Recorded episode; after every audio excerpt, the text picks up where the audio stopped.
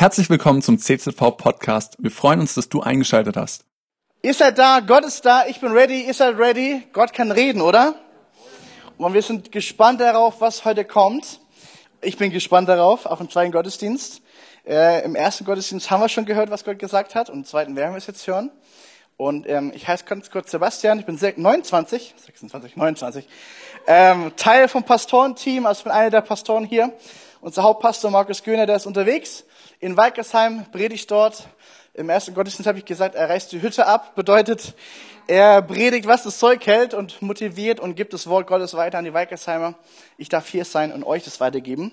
Und wir stecken mittendrin in so einer Predigtreihe, ein Leben voller Segen. Ich glaube, Anna, ich, glaub, ich muss hier stehen bleiben für dich, gell? So, alles gut? Okay. Ein Leben voller Segen. Und letzte Woche haben wir von Markus gehört, die erste, ja, die erste Themenreihe, also erste Predigt über das Thema. Und wenn du es verpasst hast, hörst auch mal nach im, in Spotify oder auf iTunes oder wo auch immer du unterwegs bist. Ähm, es lohnt sich auf jeden Fall. Ich möchte ganz kurz erinnern, was er gesagt hat. Er hat gesagt, gesegnet sind wir, um ein Segen für andere zu sein. Du bist nicht einfach nur so gesegnet, weil Gott einfach dich liebt, auch, ja, aber um vor allen Dingen auch ein Segen für andere zu sein. Er hat auch gesagt, ein Leben voller Segen besteht aus mehr als nur Geld. Es kommt von Herzen und traut Gott alles zu. Und wir werden heute darauf aufbauen und ich, ich, ich bin echt gespannt. Ich habe heute Morgen zum, zum Timo gesagt, der macht heute die Beamerfolien. Herr Timo, hätte ich gewusst vor zehn Jahren, was ich heute predige, ich hätte so anders gelebt. Ich, ich fühle mich, als hätte ich so viel Segen verpasst. Ja? Ich bin gespannt, wie du heute reagierst. Jonas, ich danke dir erstmal für deine Bereitschaft. Er hat gestern noch die ganzen Folien von mir bekommen und hat die alle gemacht. Und es waren richtig viele. Jonas, vielen Dank. Liebe Band, vielen Dank euch. Und du darfst jetzt kurz mal daneben abchecken und sagen, hey, come on, schön, dass ich neben dir sitzen darf. Freut mich richtig. Ähm, ich freue mich auf, was jetzt gleich passiert. Gib ihm ein Kompliment. Wie auch immer, ob er Gast ist oder auch nicht. Liebe Gäste, herzlich willkommen bei uns. Ja, heute das Thema ist heute richtig stark, weil es ein Thema ist aus der Nachfolge Jesu. Wir alle oder viele von uns sind Christen, viele von uns kennen Jesus und folgen Jesus nach. Bedeutet, wir wollen ihm ähnlicher werden. Ja, das bedeutet ja Nachfolge. Und wenn du die Bibel liest und wenn du da drin liest, was Jesus alles vorbereitet hat für dich, dann steht ganz viel darüber drin, was du umsetzen darfst und was Gott vorbereitet hat für dein Leben. Und das Thema heute ist großartig, weil Gott großartig ist. Und das Thema wird dich herausfordern, weil Gott es sowas von krass vorlebt und so viel Segen damit verknüpft hat, wir oft aber dran scheitern am Umsetzen. Und ich möchte heute helfen, diese, dieses Wort Gottes neu zu sehen, ähm, auf, bezogen auf das Thema heute und auch ähm, zu sehen, welche Prinzipien Gott vorbereitet hat für dich. Und Prinzipien sind so, gerade biblische so, du lernst sie, du tust sie und der Segen Gottes kommt. Das ist ein Prinzip. Und ich zeige dir gleich auch, um was es genau geht. Ähm, ich mache ein bisschen Werbung. Ein Leben voller Segen, das ist ja gerade unsere Themenreihe, inspiriert durch das Buch hier von dem Pastor Robert Morris. Er lebt seit 20 Jahren damit, ist unterwegs, hat ziemlich crazy Stories erlebt damit. Die sind so crazy, wenn ich die jetzt erzählen würde, du würdest mir nicht glauben, aber es steht drinne. Und äh, es hat mich mega inspiriert. Und ich werd, bin noch nicht durch, ich bin noch mittendrin. Ähm, aber wir haben noch ein paar Exemplare, noch genau drei Stück, ja, die im ersten Gottesdienst haben, die kamen alle wie so, boah, ich brauche es unbedingt. Ja, da hast du gemerkt, die Predigt war gut. Ähm, nee, wir wollen es ganz bewusst verschenken, weil das Thema nochmal vertieft. Und du kannst es aber nachbestellen im Internet, kostet ganz, ganz wenig. Ein Leben voller Segen, richtig stark. Du kannst auch als Zehnerbestellung, Zehnerblock und dann kannst du es verschenken. Richtig gut. Okay, legen wir los. Sprüche 11. Sprüche 11 heißt es, wer großzügig gibt, wird dabei immer reicher. Wer aber sparsam ist, der als sein sollte, wird immer ärmer dabei. Dem Großzügigen geht es gut und er ist zufrieden. Wer anderen hilft, dem wird selbst geholfen werden. Wir reden heute am Anfang über Großzügigkeit.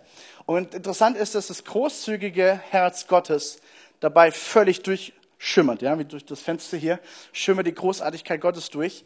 Wisst ihr was? Hier geht es nicht um Geld in diesem Punkt. Hier geht es darum, dass wir im Allgemeinen großzügig sein dürfen. Und wer großzügig lebt, wird ernten. Hat Gott versprochen. Und wenn, also ich bin so jemand, wenn Gott was verspricht, dann höre ich hin. Und denke, okay, das will ich nicht verpassen. Ja, wer großzügig gibt, der wird noch reicher. Wer sparsam dabei ist, wird ärmer. Das ist ein Prinzip in der Bibel. Wer, wer gibt, den gibt Gott noch mehr. Und wer nimmt, den nimmt Gott noch mehr. Dem Großzügigen geht es gut und er ist zufrieden. Hier wisst ihr, warum Gott großzügig ist? Weil er es einfach kann. Er ist es. Er ist es durch und durch. Und du, du findest es das beste Beispiel an Johannes 3,16. Ich liebe diesen Vers. So sehr hat Gott die Welt geliebt. Bedeutet nichts anderes als so sehr hat Gott den Menschen geliebt, dass er das Beste, was er hatte, gegeben hat. Er hätte es nicht machen müssen. Er ist Gott. Aber er machte es, weil er den Menschen so sehr liebte.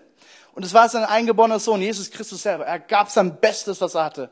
Gott, von Gott lernst du Großzügigkeit. Und was ich dir ermutigen möchte am Anfang der Predigt ist, die, die Prinzipien mit aufzuschreiben oder mit deinem Handy reinzutippen, nachzustudieren, nachzulesen und wirklich anzufangen, Jesus, ich will das nicht verpassen, was du mir vorbereitet hast. Warum? Weil Gott Segen für dich vorbereitet hat. Ein Leben voller Segen. Und achte mal drauf, um was es jetzt genau gehen wird. Ein Leben voller Segen. Was bedeutet eigentlich Segen? Wenn wir jetzt über Segen reden, was bedeutet das? Ganz einfache Definition. Gesegnet sein bedeutet eine übernatürliche Macht, die wir nicht beeinflussen können, setzt sich für dich ein. Für dich. Das Gegenteil ist, verflucht zu sein. Das heißt, diese Macht ist plötzlich gegen dich. Wenn ich jetzt in Afrika wäre und ich predige dieses Thema, würden alle Halleluja und Amen schreiben. Warum? Weil sie genau wissen, von was ich rede. Da gibt es nämlich noch Hexen, da gibt es nämlich noch Flüche. Und es ist wirklich krass, wenn du das mit eigenen Augen siehst, was ein Fluch aus, für Auswirkungen haben kann. Und auch die Bibel redet über Segen und das Gegenteil von Segen ist Fluch. Und du wirst auch gleich an meinen Beispielen erkennen, wenn du Gott gehorsam bist und wenn du die Dinge tust, die Gott für dich vorbereitet hat, dann kommt auch alles, was Gott für dich vorbereitet hat. Wenn nicht, verpasst du es und es wirkt wie ein Fluch. Das wäre der Aha-Effekt. Pass auf. Ich will das kurz zeigen. 5. Mose 28, 8 bis 12. Da spricht Gott zu seinem Volk Israel und er sagt zu denen, hey, der Herr, euer Gott, wird mit euch, wird euch mit reichen Vorräten beschenken. Das ist einfach eine gute Nachricht. Gott beschenkt gerne. Gott beschenkt den Überfluss. Und er alles, was er, was er tut, lasst er gelingen. Alles, was ihr euch vornehmt, lässt er gelingen. Ist auch eine coole Wahrheit. Und da geht es sogar so weit, dass er sagt, ihr seid das Volk der Welt, wo ich sich ausgewählt habe und jeder wird sich fürchten vor euch, weil mein Name über euch geschrieben steht. Also hey, an dem Volk Israel, und das ist bis heute so. Warum streiten sich so viele andere Völker um dieses kleine Land Israel? Weil Gottes Hand darauf ist. Und es ist ein Anstoß für alle drumherum. Und es wird auch noch so sein, lange, lange Jahre, bis Jesus wiederkommt. Die Politiker können machen, was sie wollen. Es ist die Hand Gottes auf diesem Land. Steht hier, alle Völker der Welt werden sich vor euch fürchten, weil sie sehen, dass ihr das Volk des Herrn seid und seinen Namen tragt. Warum sind so viele Juden reich? Achte mal drauf, was hier gleich steht. Aber achte auch mal, was hier Vers 9 heißt. Wenn ihr, nenne Vers 9 nochmal, wenn ihr seine Gebote beachtet und es so lebt, wie es ihm gefällt, macht er euch zum heiligen Volk. So hat es versprochen. Da war eine Bedingung dabei. Wenn ihr die Dinge tut, die ich euch sage, dann wird der Segen kommen. Und achtet jetzt mal auf den Segen konkret. Da heißt es in Vers 11 und 12, ich werde euch mit vielen Kindern beschenken, eure Herden werden sich vermehren, die Felder werden fruchtbar sein, überreich werde ich euch segnen im verheißenen Land. Der Herr wird euch seine Schatzkammer des Himmels aufschließen und euer Land zur richtigen Zeit Regen schicken. Alle eure Arbeit lässt er gelingen, sodass ihr Menschen aus vielen Völkern etwas leihen könnt und selbst nie etwas borgen müsst. Also, wenn du Segen haben willst, dann achte mal, was auf diesem Vers steht. Gott gibt nicht einfach nur so ein bisschen, sondern Gott gibt so viel, dass das Volk so viel hat, dass es abgeben kann und andere Völker bitten und sagen, Gott, bitte gib uns auch was. Versteht ihr? So reich ist das Segen Gottes. Bedingung ist, tu das, was er dir sagt. Tust du es nicht, verpasst du den Segen und du lebst ein Leben unter Fluch. Tust du es und du lebst ein Leben unter Segen Gottes. Bestes Beispiel, was mir eingefangen ist, ist zum Beispiel Josef. Vielleicht kennst du ihn, vielleicht auch nicht in der Bibel, im ersten Büchern in der Bibel heißt es Josef. Und Josef hat so viel Mist erlebt. Also anderes Wort, was sage ich jetzt nicht, was mir durch den Kopf geht, aber es ist noch viel schlimmer als Mist. Hey, der wurde verkauft von seinen Brüdern in Sklaverei. Das heißt, der hat kein eigenes, sein Leben gehörte nicht mehr ihm, sondern, hey, Herr Putze, ich bin jetzt dein Sklavenhalter und du musst tun, was ich dir sage. Du hast keine Rechte mehr. Du kannst geschlagen werden. Warum? Weil ich einfach Bock habe, dich zu schlagen. Peitschenhiebe, alles Mögliche. Der Mann wurde verkauft, der Mann hat gelitten, der kam ins Gefängnis, aber trotzdem zieht sich durch sein, durch sein Leben eine Sache. Die Hand Gottes war aus seinem Leben. Er war gesegnet. Alles, was er tat, da kam Segen hervor. Er sollte als Aufgabe zum Beispiel das Feld bestellen. Was tat Gott? Segen. Er fing an, im Gefängnis äh, den Menschen zu dienen. Was tat Gott? Segen. Er fing an, dem Pharao zu dienen, einem fremden Gott. Was tat Gott? Ihn segnete er, damit das ganze Volk Ägypten gesegnet wird. Du, du siehst bei, bei, bei, bei Josef richtig crazy, richtig krass die Hand Gottes aus seinem Leben. Warum? Weil er tat, was Gott gefiel. Verstehst du? Und die Hand Gottes war aus dem Leben, der Segen Gottes war aus dem Leben. Und es kam reichlich im Überfluss. Und es übertragen auf dich, wenn du im Segen Gottes läufst, werden Menschen um dich herum merken, wow, ich will in deine Gegenwart, ich will in deiner Nähe sein. Dein Chef wird zu dir kommen und sagen, wow, Frankie, wow, also dich will ich in meinem Team haben. Warum? Ich werde gesegnet durch dich. Jedes Mal, wenn ich mit dir arbeite, bekomme ich fünf mehr Aufträge. Das passiert bei meinen anderen Mitarbeitern nicht. Und ich glaube wirklich daran, dass du nur wegen dir, weil du in einem Segen Gottes bist, deine Firma zum Beispiel gesegnet ist.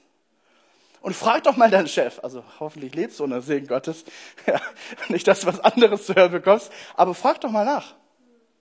Frag doch mal nach. Ist gespannt. Okay, wir machen das ganze Thema heute fest an dem Thema Geld. Warum? Weil du Geld krass messen kannst. Und es geht nicht darum, dass wir mehr Geld von dir haben wollen, gar nicht, sondern es geht darum, dass du ein Leben voller Segen erlangst. Und wie gesagt, ich habe diese Prinzipien äh, die, die Woche studiert und ich dachte mir so, boah, warum wurde mir das nicht gelehrt? Warum wusste ich das vor zehn Jahren nicht? Ich hätte so viel anders gemacht. Passt gut auf. Ähm, ich weiß nicht, wie es dir so geht, aber ich bin aufgewachsen mit, dem, mit, dem, mit der Regel, über Geld spricht man nicht. Kennst du das? Über Geld spricht man nicht. Auch in unserer Familie, über Geld haben wir wenig gesprochen. Ähm, ich, ich, wusste auch lange nicht, was meine Eltern verdienen. Da redet man nicht drüber. Geld hat man. So, kennst du das, oder? Und auch interessant, ich weiß nicht, wie oft du in, in Kirchen unterwegs bist, aber auch in unserer Kirche, wir sprechen nicht viel über Geld. Interessant. Und die Kirchengeschichte zeigt uns warum. Zum Beispiel, vielleicht kennst du das noch von deinen Oma und Opa und so, die haben diesen Satz ganz stark geprägt bekommen. Wenn das Geld im Opferkasten klingt, die Seele aus dem Feuer springt. Katholische Lehre. Und damit wurden so viele Papstbauten und Kirchen und Kathedralen gebaut. Mit Geld für Menschen, die Angst hatten, und aus Angst haben sie gegeben, damit sie ja nicht in die Hölle kommen. Die, einer der krassesten Irrlehren überhaupt missbraucht das Geld, was Gott vorbereitet hat. Und deswegen haben wir in Deutschland auch Probleme damit, über Geld zu reden. Gerade Geld und Kirche ist ein ganz schwieriges Thema. Oh, die wollen doch alle mal Geld. Stimmt gar nicht. Ich will, dass du den Segen bekommst, den Gott für dich vorbereitet hat. Nebenbei so. Okay. Warum sprechen wir heute drüber? Warum? Achte mal drauf, weil Jesus über Geld richtig viel oft spricht. Ich habe es mal rausgearbeitet. 500 Verse spricht Jesus über Gebet. Amen. Gebet ist gut. Gebet ist gut. Beten ist wichtig. 500 Verse lang spricht er über Glauben. Yes. Glaube Gott. Was Glaube bewirken kann, das halte fest. 2000 Mal spricht Gott Verse über, über Geld, über Besitz, über Reichtum, über dein Herz. Wenn Jesus gelehrt hat und Jesus so Beispiele gebracht hat, äh, so, wir nennen es Gleichnisse, also so Geschichten, okay, mit einer Bedeutung drinne, hat er von 38 Gleichnissen hat er 16 Mal über Geld gesprochen. Er hat gemerkt, das Geld ist Menschen wichtig. Und ich muss darüber reden, damit ihr Herz nicht dran hängt und es den Segen nicht verpassen. Warum spricht die Bibel noch über Geld? Weil Geld eine Prüfung ist, die Gott uns gesetzt hat. An Geld zeigt sich deine Motivation, deine Prioritäten und dein Lebensstil. Und wie du mit Geld umgehst, zeigt ganz viel darum, hast du was verstanden, was Gott dir vorbereitet hat oder auch nicht. Und wir steigen jetzt mal ein richtig tief in das erste Prinzip, was ich euch mitgeben möchte, nämlich Prinzip Nummer eins, das Prinzip des Erstlings. Das Prinzip des Erstlings. Hört sich erstmal komisch an, erklärt sich auch gleich von selber. Bedeutet nämlich, das Erste gehört Gott. Das wollen wir mir auch sagen. Das Erste gehört Gott. Okay, nochmal gemeinsam. Das erste gehört Gott. Das Prinzip des Erstlings. 2. Mose 13, 1 bis 2. Da spricht Gott zu Mose und zum Volk und der Herr redet zu Mose und sagt, heilige mir alle Erstgeburt. Heiligen bedeutet, sonder mir ab. Trenne sie und gib sie mir, sie gehören mir. Alles, was den Mutterschoß als erstes durchdringt, von Kindern Israels, von Menschen und vom Vieh, das gehört mir. Und hier stellt sich, hier, kennst du Gott auch von der Seite hier jetzt? Fand ich interessant, hat mich ganz mal berührt. Gott ist nicht nur so ein Papa-Gott und so ein Kuschel-Muschel-Gott so. Gott ist einfach Gott. Er, hat die, er ist die Autorität. Und er gibt hier ein Gesetz, wo er heißt, alles Erstgeborene von Feld, vom Vieh, von den Menschen gehört mir. Ich erhebe Anspruch darauf. Wow. Genau, so habe ich auch reagiert. Wow. Moment mal. Und wisst ihr was? Es sagt er nicht nur einmal, es sagt das 16 Mal. 16 Mal an verschiedenen Stellen spricht Gott genau über diesen Vers. Es ist ihm wichtig. Und ich will dir kurz mal zeigen, warum. In, im, in, im, jüdischen, Im jüdischen Gesetz, in dem Alten Testament, zeigt sich ganz stark, hat Gott es so reingelegt, dass ähm, wenn etwas Erstgeborenes auf die Welt kam, es entweder geopfert werden musste oder freigekauft. Bedeutet konkret Folgendes. Du hast zum Beispiel jetzt, Frankie, du bist heute einfach mal mein Beispiel, okay? Du bist, Frankie, du hast ein Schaf daheim, ein schönes Lamm. Und es ist sogar richtig rein, es ist makellos. Dann hast du es opfern sollen, weil es war das Erstgeborene. Und du musstest darauf vertrauen, dass Gott aus diesem Opfer noch viel, viel mehr macht. Aber du hast es ja geopfert. Und du hast somit den Segen, der danach verheißen war, freigekauft, freigesetzt, freigelöst, sodass der Segen kommen konnte. Das war so der Grundgedanke Gottes. Auch die Erstgeborenen waren Gott geweiht. Zum Beispiel Hannah und Samuel. Siehst du zum Beispiel, Samuel wurde Gott geweiht. Herr Jesus, was immer du vorhast, ich weihe dir meinen Sohn. Dein Reich komme, dein Wille geschehe. Das steht schon mittendrin, aber nicht so ausformuliert. Aber der Grundgedanke ist schon drinne. Gott, hier weihe ich meinen Sohn. Ich weiß ja nicht, wie ihr als Eltern gebetet habt über euer Erstgeburt. Hey, das ist wichtig. Das Erste gehört Gott. Dann zum Beispiel zeigt sich das bei Abraham und Isaak. Abraham, der Vater aller, vom Volk Israel, okay? Er bekommt endlich den verheißenen Sohn. Er hat so lange darauf gewartet. Und Gott testet ihn und sagt, hey, opfer dir meinen Sohn. Opfer den Sohn, Isaak. Und er macht sich auf, das ist so eine verrückte Geschichte, er macht sich auf die Reise. Er geht diesen Berg hoch, wochenlang ist er da unterwegs, er hat seinen Sohn dabei, hat alles vorbereitet, alles mit dabei. Und irgendwann checkt Isaak, hey Papa, wo ist eigentlich unser Opfer, wo ist das Tier? Da fehlt was. Und Abraham sagt, hey, es wird sich alles regeln. Das ist doch eine verrückte Geschichte, aber sie ist wahr. Dann geht er da hoch, bereitet alles vor und Isaac denkt immer noch, wo ist denn das Tier? Bis, bis sein Papa kommt, ihn fesselt und auf den Altar legt. Come on, das ist ein komisches Gefühl. Und er fängt an, das, das Messer zu erheben und ist bereit, seinen Sohn zu, zu opfern. Wegen dieser Wahrheit. Aber er wusste, und das sagt auch das Neue Testament Hebräerbrief, er wusste in diesem Moment, egal was passiert, auch wenn ich es gerade überhaupt nicht verstehe und mir menschlich total ist, okay, anderes Wort finde ich jetzt gerade nicht, aber Gott, du wirst was Richtiges draus machen. Und in dem Moment schreit Gott Stopp. Und ein, ein, ein Witter erscheint im Gestrüpp. Es ist plötzlich da und deswegen heißt dieser Ort auch Jahwe versorgt, Gott versorgt. Es war ein Test. Bist du bereit, alles zu geben? Bist du bereit, die Erstgeburt zu geben? Und daraus folgte ein Riesenvolk. Und das hieß zum Beispiel im Passafest noch viel krasser. Das Volk Israel ist in, in Ägypten, Gefangenschaft. Und dann sagt Gott, hey, schlachtet mir ein, Lamm. Streicht damit das Blut über eure Türen. Und wenn der Engel des Todes vorbeikommt, wird ihr geschützt sein. Aber alle Erstgeburt gehört mir. Und es geht sogar so weit, dass die Erstgeburt der Ägypter getötet wird. Das ist verrückte Geschichte. Und auch hier hieß es schon ein Schatten auf Jesus hin. Schatten auf Jesus. Wir kommen gleich darauf. Josua zum Beispiel. Josua, kennst du Josua? Zu der Nachfolger von Mose? Das verheißene Land, das Land, was Gott versprochen hat. Endlich kommst du da rein. Endlich ist alles vorbereitet. Endlich nach 40 Jahren rumreisen kommst du endlich in das Land. Die erste Stadt, die sie erobern sollen, ist Jericho. Weißt du noch? Jericho, die große Stadt, fette Mauern und so. Und dann sollen sie das Sieben rumlaufen und sechs Tage lang und so weiter. Und die kennst du vielleicht die Geschichte, weißt du, ich lese nach, Joshua 6. Und da heißt es ausführlich, Vers 19, alle Gegenstände aus Silber, Gold, Kupfer und Eisen sind dem Herrn geweiht und müssen in seine Schatzkammer gebracht werden. Gott sagte, alles gehört euch, außer das Geld, Silber, Eisen, Kupfer, das nicht. Das gehört mir.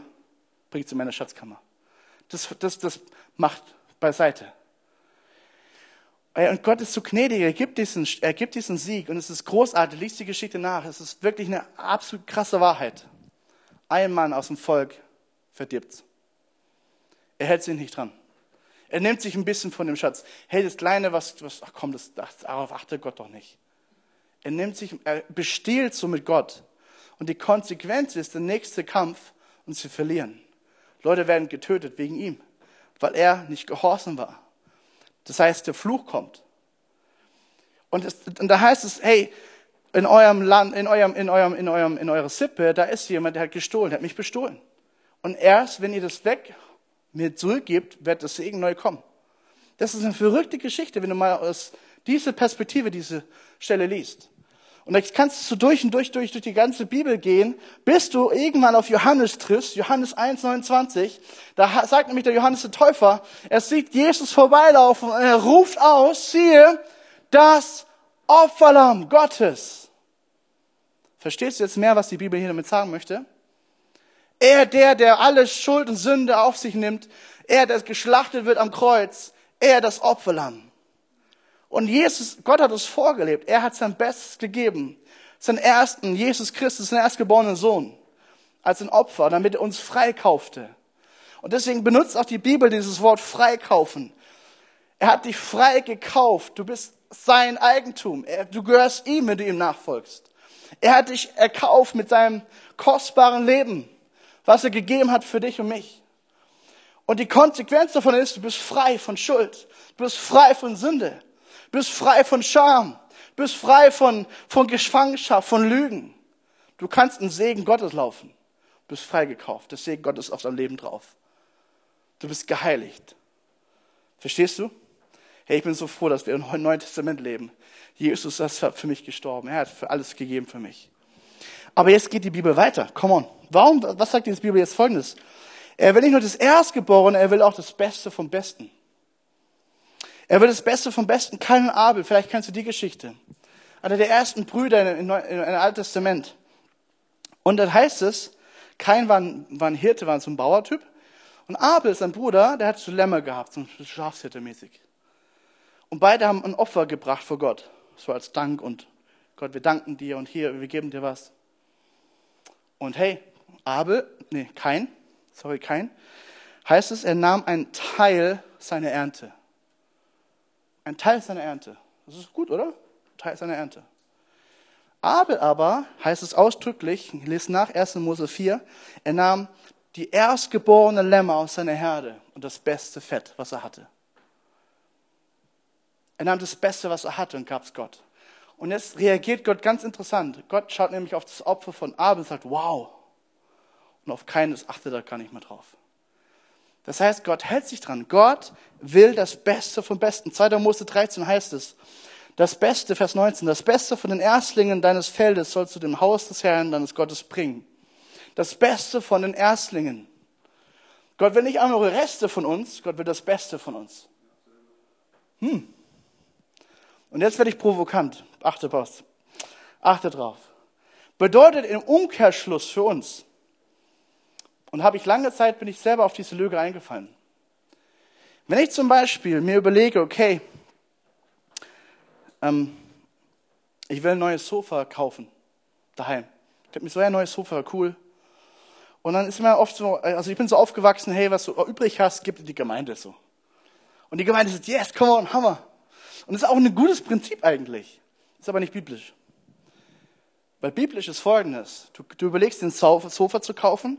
Du fragst Gott, hey Gott, okay, welches Angebot ist das Beste, wo ist am meisten Segen drauf? Ja, wer, wer zieht mich über den Tisch und wo ist wirklich gute Qualität? Das ist das Beste, was du machen kannst, Gott fragen. Wo Gott sagt dir, oh, geh da auf keinen Fall hin, das ist eine Falle. Na, achte mal drauf. Passiert wirklich. Und dann kaufst du dein Sofa. Und weil Gott gefragt hast, wird Gott sagen, hey, und jetzt gibt's die Gemeinde. Ja, Moment mal, ich habe mir gerade mit gutem Geld verdient und gekauft. Die die Gemeinde, das ist mein Prinzip. Das Beste in die Ortsgemeinde rein. Ins Haus Gottes. Verstehst du? Das ist biblisch. Und das ist schon provokant, gell? Da tut's auch ein bisschen weh, so, oh Gott, echt jetzt? Ja? Ja, ist biblisch. Weil dann der Segen Gottes kommt. Weil Gott dann sein Bestes dir geben wird. Das ist nämlich der Umkehrschluss. Okay, ich vertiefe das nochmal. Was bedeutet das jetzt konkret für uns? Der erste Teil, den ich gebe, ist der, der Teil, der freikauft, den Segen Gottes löst, der wie ein Schlüssel den Himmel aufmacht und sagt, und jetzt kann der Segen fließen. Weil ich bereit war, das Beste, was ich habe, zu geben. Zum Beispiel, ich habe jetzt meine Woche vor mir und ich überlege, okay Gott, in dieser Woche, ich habe so, so viel Zeit, das Beste meiner Zeit, das möchte ich dir geben. Also starte ich die Woche am Sonntag, nicht am Montag. Ich tue ganz bewusst den Sonntag dir zur Verfügung stellen und sagen, komm on Gott, ich investiere mich in dein Reich, investiere mich in deine Gemeinde. Das ist mein bester Teil, den ich habe. Du legst zum Beispiel einen Tag über, okay, was ist der beste Tag meiner, was ist die beste Zeit meiner, wenn ich meine Zeit mit Gott machen möchte, was ist der beste Part meiner, meines Tages? Und den gebe ich Gott. Manche von uns, und ich bin auch manchmal so, dass ich abends so, oh Mann, ich habe noch keine Zeit mit Gott verbracht so äh, voll am müde und okay Gott, hey, ich danke dir für den Tag und wow. Hey, ist Gott damit zufrieden? Ist das das Beste, was ich geben kann an den Tag? Da wird schon konkret, gell? Und wir sind ja beim Geld. Achte mal drauf, was jetzt die Bibel uns sagt. Sprüche 3. Ehre den Herrn mit deinem Besitz und schenke ihm das Beste, was dein Land hervorbringt. Und jetzt achte darauf, was Gott verheißen hat. Dann werden sich deine Scheunen mit Korn füllen, deine Fässer von Wein überfließen. Biblisches Prinzip. Gib Gott keine Reste, gib Gott das Beste, was du hast. Und er wird tun und er wird sein Bestes dazugeben. Und das konkret wird es an deinem Zehnten, deine Praxis, wie gibst du den Zehnten? Was ist der Zehnte? Der zehnte Teil deines Eintrages, deines Ertrages, deines Geldes, was auch immer du verdienst. Und es zeigt sich in 3. Mose 27. Das wäre schon Part 2, das Prinzip des Zehnten. Ja? Da heißt es hier, ein Zehntel aller Erträge des Landes, sei es Getreide oder Früchte, gehört dem Herrn und ist heilig. Es gehört dem Herrn und ist heilig. Zehn Prozent von deinem Einkommen gehört dem Herrn und es ist heilig. Es gehört ihm. Wenn du es ihm nicht gibst, dann bestiehlst du ihn. Auch eine Wahrheit, die ich erkennen musste. Ja, stimmt. Ich bestehle Gott, weil es gehört dir ihm. Hm, will ich Gott bestehlen? Oder will ich den Segen Gottes abhaben? Es geht, es geht nicht darum, dass ich dein Geld haben will. Es geht darum, dass du den Segen Gottes haben kannst. Und den Segen Gottes abgreifen sollst, weil es vorbereitet für dich. Okay? Wir sehen uns das an, weil das ist auch interessant. Jetzt kannst du ja zum Beispiel sagen, manche Christen kommen ja dann und sagen, hey, Moment mal, der Zehnte, das ist doch Gesetz, das ist doch Altes Testament, das ist doch Mose. Stopp. Weil es ist ein biblisches Prinzip. Es geht von Anfang an der Bibel durch, die Bibel durch. 430 Jahre vor dem Gesetz hat Abraham schon den Zehnten gegeben, freiwillig. Er hat angefangen, das zu leben. Dann liest du es, ähm, Melchisedek ist zum Beispiel das Thema, wenn du es nachlesen willst, 1. Buch Mose 14. Dann liest du von Jakob, Kapitel, paar Kapitel später, liest du, 430, 400 Jahre mittlerweile vor dem Gesetz, da heißt es, Herr, ich habe Gott erlebt, 1. Mose 28, ich habe Gott erlebt und da stelle ich so einen Gedenkstein auf als Erinnerung und jetzt will ich dir, Gott, den zehnten Teil von allem geben, was du mir geschenkt hast. Das war eine freiwillige Entscheidung von Jakob. 400 Jahre vor dem Gesetz. Also du kannst nicht sagen, okay, Moment mal, der Zehnte ist doch nicht biblisch, ist doch gesetzlich. Nein, es ist ein biblisches Prinzip. Vor dem Gesetz, im Gesetz, nach dem Gesetz. Zum Beispiel Malachi. Ich liebe die Malachi-Stelle. Bist du bereit? Jetzt kommt der bombastische Segen. Bringt den kompletten zehnten Teil eurer Ernte ins Vorratshaus. Vorratshaus ist Ortsgemeinde übrigens. Damit es in meinem Tempel genügend Nahrung gibt. Stellt mich doch auch damit auf die Probe. Hey, du kannst Gott auf die Probe stellen. In deinem Zehnten. Warum? Weil Gott dir Segen versprochen hat. Und wenn du dich daran hältst, den zehnten Teil deines Einkommens in das Haus Gottes zu bringen, wird Gott sagen, und ich schließe die Türen des Himmels auf und ich werde es regnen lassen in dein Leben hinein. Weil somit hast du den freigekauft, den, den 90 Prozent des anderen, was du hast. Und konkret heißt es folgendermaßen. Die Frage ist, wann gibst du den Zehnten? Also ich glaube, es ist nicht wichtig, ob das ein Brutto oder dann Netto ist, das ist Gott völlig egal.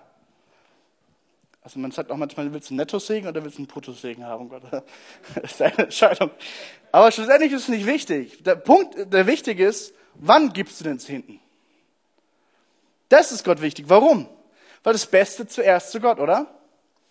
Und hier kommt ja auch der Glaubensakt rein. Also wenn ich jetzt sage, okay, ich bekomme jetzt so und so viel Geld in dem Monat, ich habe meine Rechnungen, ich habe meine Einkünfte, ich muss äh, Lebensmittel kaufen, ich habe noch die Versorgung meiner Kinder und alles, und das nagt an mir alles dran, das verstehen wir alle. Der Punkt ist das folgende, was das Gott fordert, gib mir zuerst den Zehnten und vertraue darauf, dass alles Geld, was du noch hast, langt für die restlichen Zeit. Das ist biblisch. Wenn du jetzt sagst, ich, ich tue jetzt erstmal meine Rechnungen zahlen, Einkäufe erledigen, das Geld für meine Schule und alles pipapo und dann habe ich noch ein bisschen Part und das gebe ich noch Gott. Das ist nicht den Zehnten geben. Biblisch ist, Gott zu vertrauen, Gott, hier ist mein Zehnter und jetzt weiß ich, du wirst segnen und alles, was ich noch habe, wird lang für den restlichen Monat. Natürlich musst du auch klug wirtschaften, ja, also, ja, auch logisch. Aber folgendermaßen spricht Gott hier rein. Stellt mich auf die Probe, ob ich nicht die Fenster des Himmels für euch öffne und euch mit unzähligen Segnungen überschütten werde. Hey, stell, stell doch mal Gott bewusst auf die Probe und sag Gott, hey, hier, ich gebe dir mein, mein erstes Geld. Ich will gucken, ich will sehen, was daraus wird. Ich will sehen, Herr. Machen wir weiter. Sagst du zum Beispiel, okay, Basti, das ist altes AT, altes Testament. Was sagt denn Jesus zu dem Thema? Haha, jetzt wird's interessant. Jesus sagt folgendermaßen. In Matthäus 23, da tut er erstmal die, die Pharisäer, also eigentlich die Prediger, die, die, ja, also was ich jetzt da, also ich, mein Job ist das da, so Schriftgelehrten und so, und was sagt die Bibel, was sagt die Schrift? Ich hätte erstmal eine Rüge bekommen damals, okay? Warum? Weil sie nämlich, die haben total, die waren total kleinlich, die haben auf die richtigen Sachen geachtet, aber ihr Herz war nicht dabei. Und sie haben eigentlich auch den Segen Gottes verpasst, weil ihr Herz nicht dabei war. Das heißt, was Gott nicht will, ist einfach nur, dass du sagst, okay, hier Gott, hier ist mein Gezehnter. So, nein, dein Herz muss stimmen. Es soll etwas Freiwilliges sein. Gott, ich, Gott braucht nicht dein Geld. Mal ganz ehrlich, Gott braucht nicht dein Geld. Gott will dir beibringen, zu geben, damit er dir geben kann. Riesenunterschied. Und nicht einfach nur geben, er will dich überfließen lassen mit Segen. Das ist das biblische Prinzip dahinter. Deswegen geben wir. Okay. Jetzt achte mal, was hier steht. Jesus sagt, euch schriftgelehrten Pharisäern wird es schlimme gehen. Ihr Heuchler. Bam, also richtige Schelle. Sorgfältig achtet ihr darauf, auch noch vom geringsten Teil eures Einkommens. Also ihr habt teilweise wirklich noch diese kleinsten Sachen verzehntelt, ja. Also völlig verrückt den zehnten Teil abzugeben. Doch um die wahrhaft wichtigen Dinge des Gesetzes wie Gerechtigkeit, Barmherzigkeit und Glauben kümmert euch nicht mehr. Ihr habt das Wesentliche verpasst. Aber sagt jetzt Jesus Nein zum Zehnten? Nee. Ihr sollt den Zehnten geben. Gewiss. Amen. Ja. Sollt ihr tun. Aber da bin ich nicht auf, außer Acht lassen die wichtigen Dinge, nämlich Gerechtigkeit, Glauben, Barmherzigkeit. Weil da zeigt sich dein Herz. Aber Gott verneint nicht den Zehnten. Jesus bestätigt den Zehnten, weil es ein biblisches Prinzip ist. Noch vor dem Gesetz. Come on. Und somit hast du keine Argumente mehr. okay, ich will dich ermutigen, wirklich ermutigen, ähm, nicht aus Pflichtgefühl oder Zwang, sondern wirklich aus am Herzen sagen, Gott hier, das ist dir, das gebührt dir, das gehört dir ich gebe es dir zurück, weil es gehört ja sowieso dir. Und das kannst du mich segnen. Und ich bin offen für deinen Segen, Herr. Ich bin offen für deinen Segen, Herr. Hey, ich, äh, lies mal Hiskia nach. Kannst du mal kurz die Bibelstelle anzeigen, damit man den daheim nachlesen kann? Hiskia, 2. Chronik 31. Ich erzähle dir ganz kurz, um was es geht. Da heißt es, sie hatten kein Essen und kein Trinken, nichts da, keine Vorräte. Und der König Hiskia sagt, hey Leute, so kann es nicht weitergehen. Bringt, was Gott euch gesagt hat, nämlich den zehnten Teil. Und sie bringen Erstlingsfrüchte. Das erste gehört Gott, wisst ihr noch? Das erste Prinzip. Und die bringen noch den zehnten dazu. Interessant. Und jetzt achte mal drauf, eine, eine Folie weiter. Am Ende heißt es dann, so nach dritten Monat fing es an, im siebten Monat hören sie auf, waren sie fertig damit und dann kommt Hiskia und sagt, hey, Moment mal, woher haben wir all die angehäuften Gaben? Und der Hohepriester sagt, hey, seit das Volk angefangen hat, Gaben in das Haus des Herrn zu bringen, hatten wir genug zu essen. Erstmal eine gute Nachricht, wir haben genug zu essen, komm mal. Ja. Also uns, uns Gemeinde geht's gut. Hey, wir, uns geht's gut. Wir haben genug zu essen, wir haben genug zu versorgen. Wir können Leute bezahlen, alles gut. Das ist ein Segen. Achte mal drauf. Wir konnten sogar noch große Vorräte anlegen.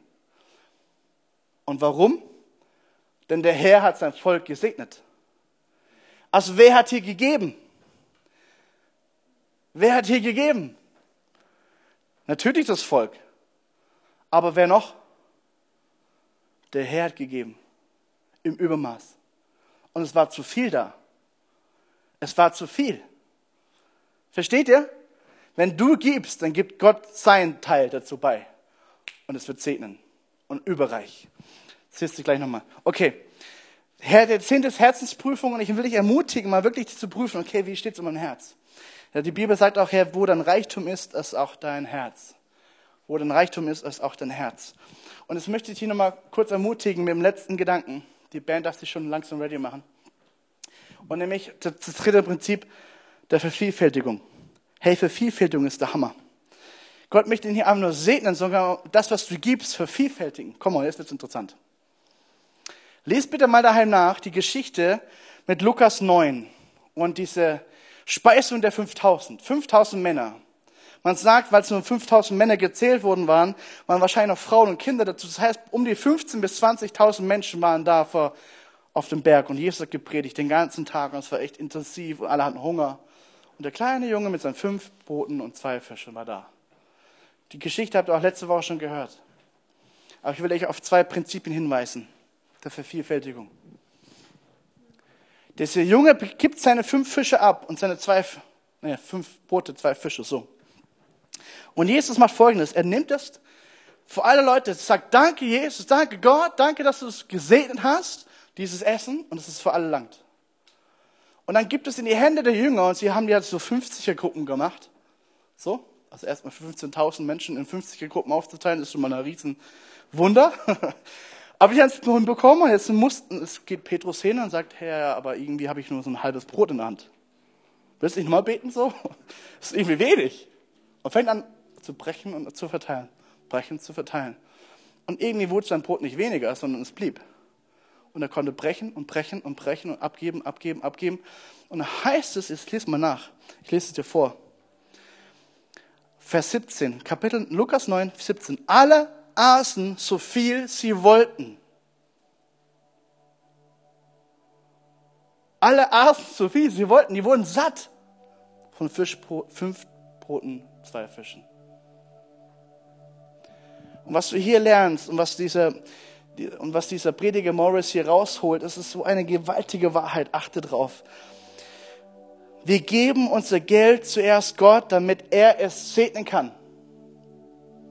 Und das zweite Prinzip ist, wir geben über unseren Zehnten hinaus. Warum? Weil nur das, was ich verteile, was ich abgebe, das vermehrt Gott auch. Weil der Zehnte gehört Gott doch sowieso. Damit ist der Monat gesegnet. Gibst du noch mehr, wird Gott das Gemehrte vermehren. Das ist Vervielfältigung. Und jetzt achte mal darauf, check doch mal deine Finanzen und frag doch mal Gott, hey Gott, ich habe meinen Zehnten gegeben und ich habe irgendwie auf dem Herzen, zum Beispiel, ich habe letzte Woche von der Lehrerklinik gehört. Zum Beispiel frag doch mal Gott, hey Gott, soll ich nochmal 100 Euro geben für die Lehrerklinik? Und wenn Gott zu dir sagt, ja, dann mach's. Und dann achte mal auf deinen Kontostand. Achte mal darauf, wie Gott das 100 Euro vermehren wird. Weil du es gegeben hast zu seiner Ehre. Und weil Gott die Himmel öffnen wird und segnen wird. Wenn Gott dir sagt, ja, mach's, dann mach's. Wenn Gott dir sagt, okay, unterstützt noch den Missionar, dann unterstützt ihn noch. Aber der Zehnte gehört in die Ortsgemeinde. Es gehört ihm. Und Gott wird alles segnen in deinem Monat. Herr, und ich möchte dich einladen, ich möchte dich wirklich einladen, nicht nur zu denken, ich bin Eigentümer, sondern ich bin ein Verwalter Gottes. Ich bin ein Verwalter Gottes. Mit dem Gedanken ende ich jetzt. Ich möchte dich herausfordern, nicht nur zu denken, Herr, das ist doch mein Auto, das habe ich mir gekauft und das ist mein Haus und das ist mein Computer und das habe ich alles mir erwirtschaftet. Nein, hast du nicht. Gott hat die Gnade dir gegeben, so viel Geld zu haben, dass du dir kaufen konntest. Das ist die Wahrheit. Das ist absolut die Wahrheit. Es ist sein Geld. Gott hat dir diesen Job gegeben und sagte, oh, come on, Basti, diesen Job ist der Hammer für dich. Du wirst richtig viel Geld verdienen, das langt für dich völlig. Sei zufrieden. Verstehst du? Und du bist ein Verwalter von dem, was Gott dir gegeben hat, nicht ein Eigentümer. Es ist sein Geld. Und er wird es vermehren. Er wird es freisetzen. Er wird den Segen freisetzen für dich. Das ist der Hammer, oder? Ich möchte dich einladen zu prüfen. Prüfe dich. In Matthäus 6 heißt es, du kannst keine zwei Herren dienen. Diene nicht dem Geld. Sei nicht dem Geld hinterher. Diene dem Herrn und er wird dir Geld geben. Amen. 1. Timotheus 6, hab keine Liebe zum Geld. Häng dein Herz nicht an dieses Geld. Hey, weil das Geld ist, das Geld ist Geld. Aber wenn du verstanden hast, wer das Geld dir geben kann, wer den Segen freisetzt, halte dein Herz an ihn. Amen. Da heißt es sogar, manche sind vom Geldgier, vom Glauben abgewichen. Manche sind vom Glauben abgewichen wegen Geldgier. Mach nicht den gleichen Fehler. Und jetzt noch eine letzte Ermutigung. Und ich drop nochmal den Gedanken von Segen, ein Leben voller Segen. Lukas. Sei bereit für eine Herzenstransplantation, okay? Gott möchte dich sowas von krass verändern, dein Denken transformieren. Weil er sagt, Lukas 6, wenn du gütig bist, wie Gott gütig ist, hör auf, andere zu verurteilen. Hey, das ist ein Lebensstil. Hör andere, nee, verurteil nicht. Weil Jesus ist auch nicht verurteilt. Hör auf, andere zu tadeln, weil du, dann wirst du auch so getadelt. Mach's nicht. Jesus hat auch nicht getadelt. Jesus hat geliebt. Vergebt, weil euch auch vergeben wird. Hey, fang an zu vergeben. Und wenn das alles, das ist alles zu deinem Lebensstil. Ein Jünger Jesus sein, Jesus ähnlicher zu werden. Haben wir heute gehört in Next Steps 4. Jesus ähnlicher zu werden. Und dann heißt es, gebt und ihr werdet bekommen. Was ihr verschenkt, wird anständig, ja großzügig bemessen. Come on. Großzügig, also wenn Gott dir sagt großzügig, ich bemesse mal großzügig. Mm, das will ich haben. Verstehst du, was ich dir sagen möchte? Ich möchte nicht dein Geld. Ich möchte dich ermutigen, zu geben, damit Gott dir geben kann. Ich möchte dich nicht ermutigen, die Prinzipien nachzulesen, nachzustudieren und anzufangen, Jesus, ich will so leben. Weil es geht mir darum, den Segen Gottes nicht zu verpassen, das so lange für mein Leben schon lange vorbereitet ist. Das ist wie so eine Schleuse und die geht nicht auf. Warum? Weil du Dinge nicht tust, die Gott für dich vorbereitet hat. Darum geht's mir. Und Gott sagt dir heute, gebe und du wirst bekommen, was dir verschenkt wird, anständiger, großzügig bemessen, mit beträchtlicher Zugabe zu euch zurückfließen. Zu euch zurückfließen. Nach dem Maß, mit dem ihr gebt, werdet ihr zurückbekommen. Und ich möchte dich herausfordern. Ich möchte dich herausfordern, mal kurz dich selber in dich hineinzuhören, dein Herz zu checken deine Gedanken zu ordnen und zu sagen, Herr Gott, wo stehe ich? Gott, wo stehe ich? Lebe ich diese Prinzipien? Oder habe ich heute zum allerersten Mal das gehört? So gibst mir auch die Vorbereitung. Boah, was für ein Segen habe ich verpasst bisher? Hey, ich will das umsetzen in meinem Leben. Ich will nicht nur den Rest in meinem Gott geben, ich will das Beste in meinem Gott geben. Weil es ihm gebührt, weil er alles für mich gegeben hat. Ich will nicht nur meinen Zehnten geben, weil es gehört doch sowieso schon meinem Gott.